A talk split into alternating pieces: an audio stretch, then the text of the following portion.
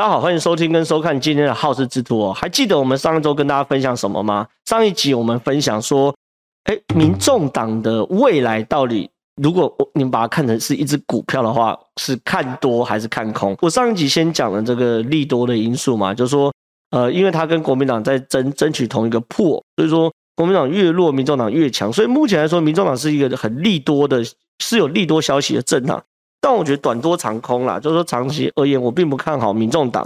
那主要原因，我我我们上一期分析的一个原因，就是说，他短期而言，在目前二零二二年最最需要面对的战争就是县市首长，我认为几乎不可能有斩获。我聊到一个概念，就是说，整个政治是一个极大而且极陡的这金字塔型，而且越到后来每上一阶都很难。比如你觉得当议员很厉害，抱歉。台北市议员再厉害，十个台北市议员出一个立委啊，很多确实蛮厉害的，就是服务也不错啊，也有知名度的，像钟小平啊，对不对？哎、他立委没有选上，那那钟小平怎么咖啊？不要骂蒋钟小平，那我讲黄珊珊，哎、欸，黄珊珊够厉害吧？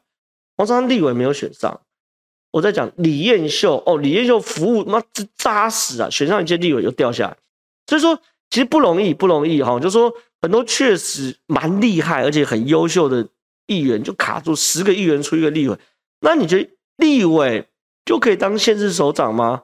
哦，十个立委可能也就七八个立委出一个县市首长差不多了。比如说有很多很优秀陈亭妃，优秀不得了，可是有时候一错过就错过了嘛。江启臣，江启臣优秀不得了啊，就是你当然他当党主席是很弱啦，可你立委那个成绩他是很大支的。可是，一样错过就错过。台中市长看起来目前也没他份，所以其实很难呐、那甚至郑运鹏，郑运鹏可能可能也会错过了嘛，对不对？所以说就是很难。可是民众党现在是想要弯道超车嘛？就像我我我们上期讲的，谢立功参选桃园市，高虹安出任新竹市立委，邱成元参选基隆，然后这个副市长蔡炳坤等等的，然后蔡壁如没有地方，这些人对我看来都是空降嘛。就是谢立功最荒唐，谢立功。明明之前代表国民党是去基隆选，结果你现在去卡桃园市的位，这就是机会主义者嘛。然后高虹安出战新竹，高虹安其实跟新竹并没有渊源哦。高但是高虹安有个好处是说，他这个型哈，从外貌然后内在跟新竹痛调是很合，他还是里面相对比较强的。邱水跟基隆有什么关系，我就搞不清楚。然后蔡炳坤跟台中确实有关系啊，他以前在胡志强时代当过副市长，可是副市长你是。被政务官，你是被任命，你又不是选上来的，你他的基层实力，我保证比一个县市、比一个台中市的议员都还不如嘛。好，第一个是没有在地经营，不太可能。第二件事情啊，有人一定听到那边吐槽我，尤其是民众党支持的朋友说：“啊，不对，你这样讲那么多，柯文哲那时候也没有在地经营啊，也是空降啊。”所以柯文哲还不喜欢台北市市长，柯文哲有机会，这些人有机会啊。会讲这样这些话的人，我你们就是。呃，对于政治有一定的了解哦，但是这个了解不深啊，了解不深。柯文哲之所以那时候可以空降选上台北市市长，一部分是柯文哲的人格特质跟人设确实做得不错，另外一个极大的关键是民进党倾巢而出，透过他的下面在台北市的议员系统把组织盘稳固起来，这是一部分。另外一部更重要的是。民进党所有精锐的幕僚全部到柯文哲旁边，把柯文哲推上去。一个真正为要成功哦，一定需要幕僚。一样，一间公司一定要成功，一定需要团队，而且这团队会决定你你你的未来哦，O 不 OK？可是柯文哲有个大问题嘛，就是大家大概都知道，就是他的幕僚都第一代都离开了，什么林鹤敏啊，甚至连小牛嘛，对不对？都离开了。那那些当年是真的很强的，然后在柯文哲旁边帮他。Push 他的人，后来一部分是因为民进党借将嘛，那柯文哲跟民进党分手，让他让自然回民进党。另外一部分就是说里面内斗真的很强啊，哈，柯柯文哲的民众党内斗之剧烈哦，这是人尽皆知的事情。那因为内斗这么强的状况之下，有人就自己就就就淡出了嘛，对不对？那他呃，他们还牺牲脱北者嘛，啊北的北脱北者嘛，对不对？OK，好，不管。那这些人呢离开之后，变成说第一个民众党里面。找不到合格的团队来辅选一个县市长等级，就说现有的民众党的团队，光是能够辅选一个黄珊珊选台北市市长都蛮硬的，都蛮硬的。哦，拍谢，我刚刚讲民众党县市长还有黄珊珊呢，还有黄珊珊，但因为黄珊珊用五党五党籍，但但也算好。那现有的团队光是辅选黄珊珊就很很吃力，很吃力。那你要怎么再抽人去辅选谢立功在桃园、高虹安在新竹等等？你你的团队人根本不够嘛？因为我可以招兵买马，哎，拍谁哈？政治这件事情哦，不是那么简单。每一个人当这个政论节目的观众哈，都很会讲。那因为这种讲都说那是你自己脑袋的想法，跟你实际去操盘，你不是只要关心你这类人的想法，你你要关心所有人对于这个议题的态度哈，去权衡出一个最好的路径来规划，让你老板来讲，然后让你老板来走，没没没没有那么简单，还有风险什么？政治是一个很专业、很专业的事情。我政治操盘好，那第一个没有团队，第二个更大的状况是什么东西呢？他们内部一些稍微哦有从政经验的人，现在全部都在选议员，没错吧？学姐啊、杨宝珍啊什么的嘛，那些就是好，你一些童子军啊，在这边练了几年，OK，慢慢出来了，OK 了。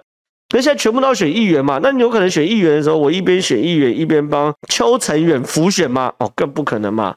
那比如说高虹安跟 Z 九很好，那 Z 九自己也要选板桥的市议员吗？那变成是说 Z 九绝大的心力一定是放在板桥这边嘛？那如何再去协助高虹安呢？就算有，那那个也不可能百分之百啦。就是你当幕僚一定要百分之百身心灵都投入。我自己当幕僚出身，我完全知道这件事情。所以他没有团队，所以你不管是从民民众党推派的县市长的人选来看，还有。他们有没有在地经营的人来看，还有有没有团队来看，都是没没有到没有达标的，所以我认为县市长几乎不可能有掌握，这是一个。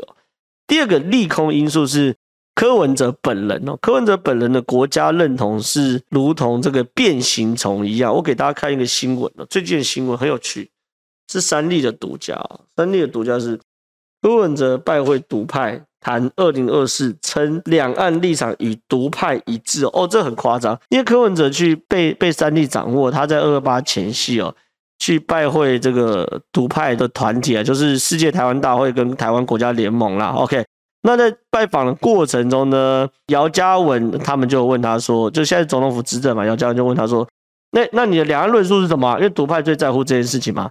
然后柯文哲就说没有啦，我对台湾的前途、国际地位、两岸的看法跟这个看板一样。什么叫跟这个看板一样呢？因为他那边有个看板哦，弄在上面，维持台湾是个主权独立国家的现状，维持台湾与中国互不隶属的现状，维持台湾自由民主的现状，维持台湾海峡和平安定的现状，这是独派的基本主张哦。独派听完之后马上吐槽他，就吐槽说什么东西呢？说你两岸一家亲，难。那你怎么解释呢？你为了办这些事情，你你用两岸一家亲，然后呢，把它跟中国去做互动，我根本没有办法接受你这样的独派论述嘛，对不对？然后呢，台湾独立建国联盟的主席陈南天也直接呛嘛。如果柯文哲敢讲这个话话，台独这个话就是看板上面的话话，应该跑去跟中国人讲，你只跟台湾人讲，我觉得这是一个骗票的方式。柯文哲是变色龙，墙头草，就是为了选票而已，就说。显然，独派的人士并没有买单这件事情嘛，因为柯文哲过去的两岸主张确实哦是变来变去的，而且光是他自己的状况就瞧不拢。比如说，我这边有很很很经典的案例，比如二零一九年十月二十四号柯文哲受 ET 图队专访，在网络上都还有，他标题是“北京要求选边站，柯文哲自认是台湾在北京心中是台湾 crazy 最好的政治人物”，他说。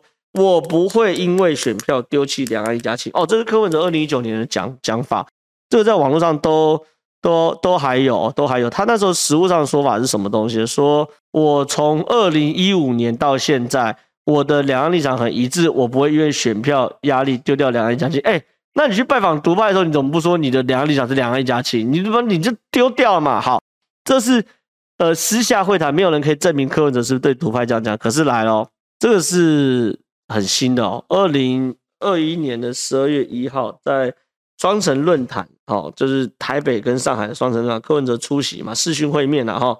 柯文哲在里面谈到什么东西呢？他说，过往总将两岸一家亲作为对谈主基调，柯文哲今年罕见未提，反而成为拱正致辞的主旋律。对此，柯文哲会后受访称，因国内有人将这五个字污名化，就两岸一家亲这五个字污名化，那就不提，换个方向讲。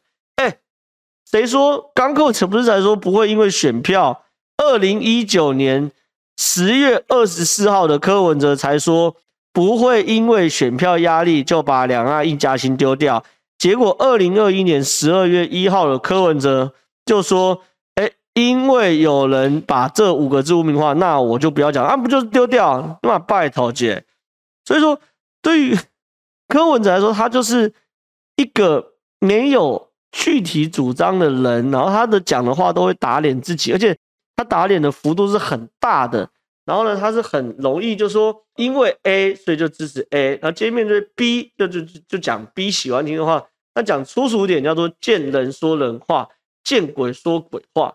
那这样事情，我坦白讲，你是民众党的领袖诶，因为某种程度我有观观察过这个，嗯，民众党支持者，民众党支持者组成有一部分，好一部分是。来自于蓝营，那这些人也长期关注政治，只是因为国民党太不争气了，所以现在对于民众党觉得比较好感。而还有一大部分支持者、柯文哲或民众党支持者，就是说对于政治的理解是很浅碟的。那这个浅碟，就是说他们对于政治就是偶尔转到会看一下，那那大概是那个程度。我们台湾很有很多这样的人哦。那很浅碟的状况之下，就变成说我转到柯文哲的时候，柯文哲讲的话决定。我对于这个人的好感，那因为柯文哲会变来变去嘛，那他也那这些人也不是长期在观察政治，所以他并没有办法就是像我们一样去整理出柯文哲过去变来变去的样子，然后因为什么事情变成这个样子，然后又因为什么事情变成这样子，所以他就对于柯文哲了解是，他因为他对政治了解是很浅碟的，那他对柯文哲了解也是很表面。那比如说我在这个时候，我觉得哦，台湾可能稍微比较。独立意识重要，那就看到他的呃双城论坛哦，柯文哲不讲两岸一一家亲的，那柯文哲显然也不是也不是这个共产中共同路人嘛，就对柯文哲哎好感蛮好的。比如说他对这个政治了解不多，他每次二二八柯文哲就去骑脚踏车，好像有在纪念二二八，那柯文哲就是 OK 的。殊不知柯文哲这种骑脚踏车一日北高二八，其实只是在为自己的政党造势，所以这个事情呢会影响到柯文哲某种程度。确实可以短期收割一批，就是说这个对于政治了解相对比较浅碟的政治人物，但是长远来看，他并不是一个稳定的主持人，呃，稳定的政党领导人，这是一件很大的事情。第三个利空因素就是我们终于要讲到这个我最有兴趣的部分，就是新血的部分哦，因为我这边感触很深啊，就说柯文哲其实。他虽然政治的经历并不深，可是柯文哲已经是个大人，而且是老，就是他的人格特质已经成熟了，而且其实坦白讲，已经即将要变成老人了嘛。所以说他的状况怎么样，我我我坦白说我，我并不在意哦。可是民众党一些新人的状况对我而言就很重要，因为他某种程度会代表未来台湾政局的某一种样态。但是我呃，这这无色政党的竞争或是政党立场。我坦白，我要说了，就说，我觉得民众党的新血这些状况，我之所以有兴趣，就是我不希望这样的状状态变成未来政治的常态。我认为民众党的新血现在有三个三个大的状况，一个是盲目追求声量，第二个是学经历不足，那第三个是柯家军变成前柯家军，前柯是有犯法那种前科犯的，然后前柯家军。这三件事对我来说，我我坦白讲，刚好都是我的底线跟禁区啊，所以说我我会花些篇幅来讲。第一个盲目追求声量，我觉得最经典就是呃杨宝珍跟黄静怡最近在针对陈菊的留言哦，呃他们说这个因为监察院有对于对于柯文哲做一些纠正了，好，那姚宝珍特别说出呃在这边去去酸陈局嘛，大局为重，你可以看到这局是陈局的局哈，不是那个局长的局，所以他就是在。酸陈局的身材，然后呢，黄静怡学姐嘛，再重也要好好的查明真相。就这两个在调侃这个陈局的身材。那当然，我们之前包含我在内，也有花一些篇幅在聊说，他们对于社会女性对于女性的不尊重哦。我我要谈的并不是这件事，因为这件事已经谈烂了。我要谈的事情是，民众党现在因为柯文哲的关系哦，他嗯追求声量的大小超过于质量。我我觉得啦，我觉得一个政治人物如果把声量的大小放在品质的前面的时候，我认为是个非常非常危险的状况。就是说，政治人物网红化这件事情，我我认为是非常非常危险的。政治人物需不需要网络声量？当然需要。可是这个网络声量要背上一些实在的东西。那你说，你正好你自己也常常在刷网络声量等等，对对对。但是我会很尽可能的对我讲出来的话负责，然后讲错了我会道歉。好，呃，比如说我我也不不避讳嘛，比如说像之前我自己。也犯过在资料在查证上过程中对马来西亚一些状况，呃，马来西亚里面回教的这个图里面的一些状况不了解，然后犯错，我我我就道歉，而且我道歉三次四次，这是这是应该的。可是我觉得杨宝珍跟学姐在这一次大局为重这件事，我我我觉得第一个大前提是很明显错，就他们是女生不应该不应该也去消费女生啊，但男生也不该消费女生。但是第一个很明显是错的。第二件事情是我认为他们在后续处理的方式。反而有点沾沾自喜的感觉。我因为这样让声量越来越多，所以他们不断使用那种强对抗、强冲突，让这个声量越来越高。这样，然后觉得说，那这样我是赚到了哈。那很不对，我觉得坦白说很不对。就是说，增量跟质量，我觉得质量会比增量重要，重要更多更多。所以我觉得现在包含民众党的一些新的有网红化的感觉，我坦白讲，我觉得不对，这是一个。第二个是学经历不足，学经历不足的最标准就是这位李依晨，我帮他打广告，他应该谢谢我。李依晨，他是民众党的基隆市第三选区市议员，被提名人哦，仁爱仁爱区嘛，OK。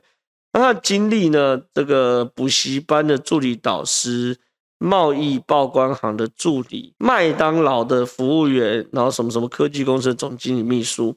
那这个李依晨呢，刚出来的时候被。被网友笑说是麦当劳女孩啦，麦当劳都能选选议员啊，等等等等。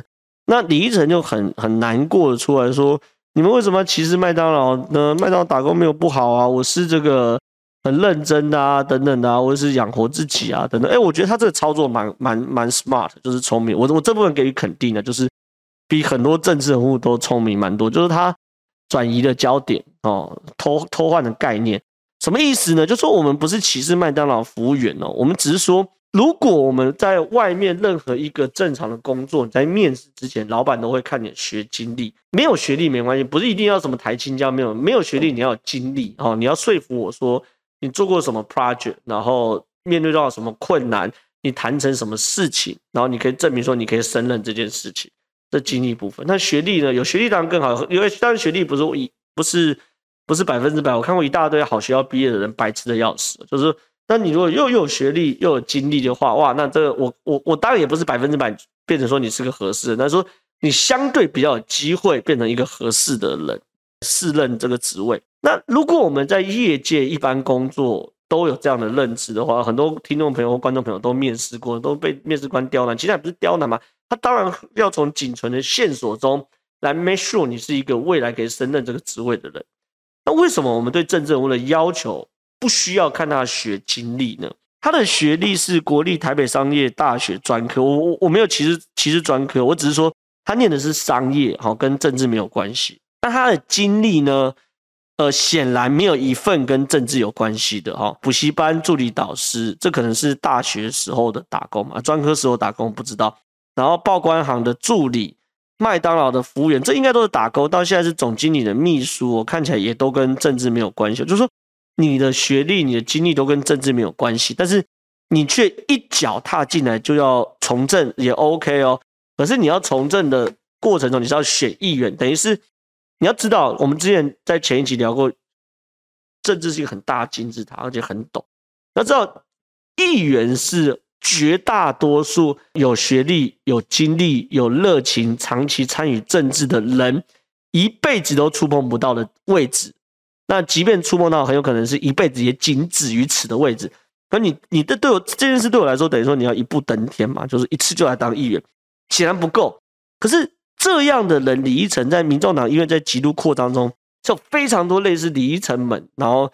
因为贴了一个民众党的牌，然后就来参与政治哦。那我我举例，我从二零一二年开始进入到政党服务，我没有在算没有正式进入政党服务之前那种，就是参与政党，包含工读生，然后呃论述等等的。我就是算工作开始，我我到现在第十年了嘛。我觉得我十年后开始慢慢理解一些政治的东西，然后开始有机会去挑战更深的一个政治的深水区，我觉得是合理的。我我我我我我觉得我算快，但是也是做的蛮扎实。可是离成这种其实坦白讲，我觉得对于选民来说，会觉得你在侮辱政治这门专业。哈，这是一件事。这是民众党第二个大问题，就是新人的学经历不够。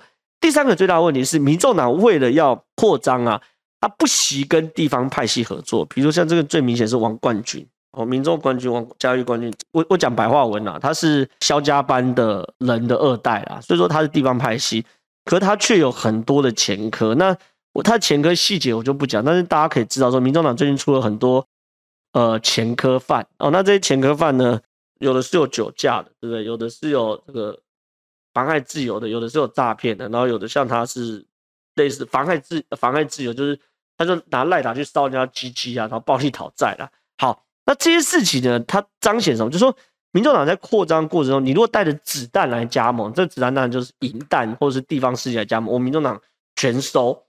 所以说这件事情对我来说也不能接受，就是这不是一个好的政党扩张方式。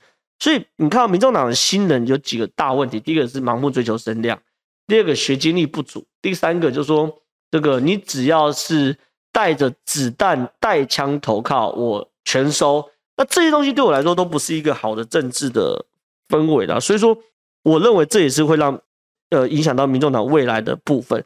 所以总而言呐，我从一路这样讲下来，包含从民众党自己好的的现任首长的掌握，我我认为呃不乐观。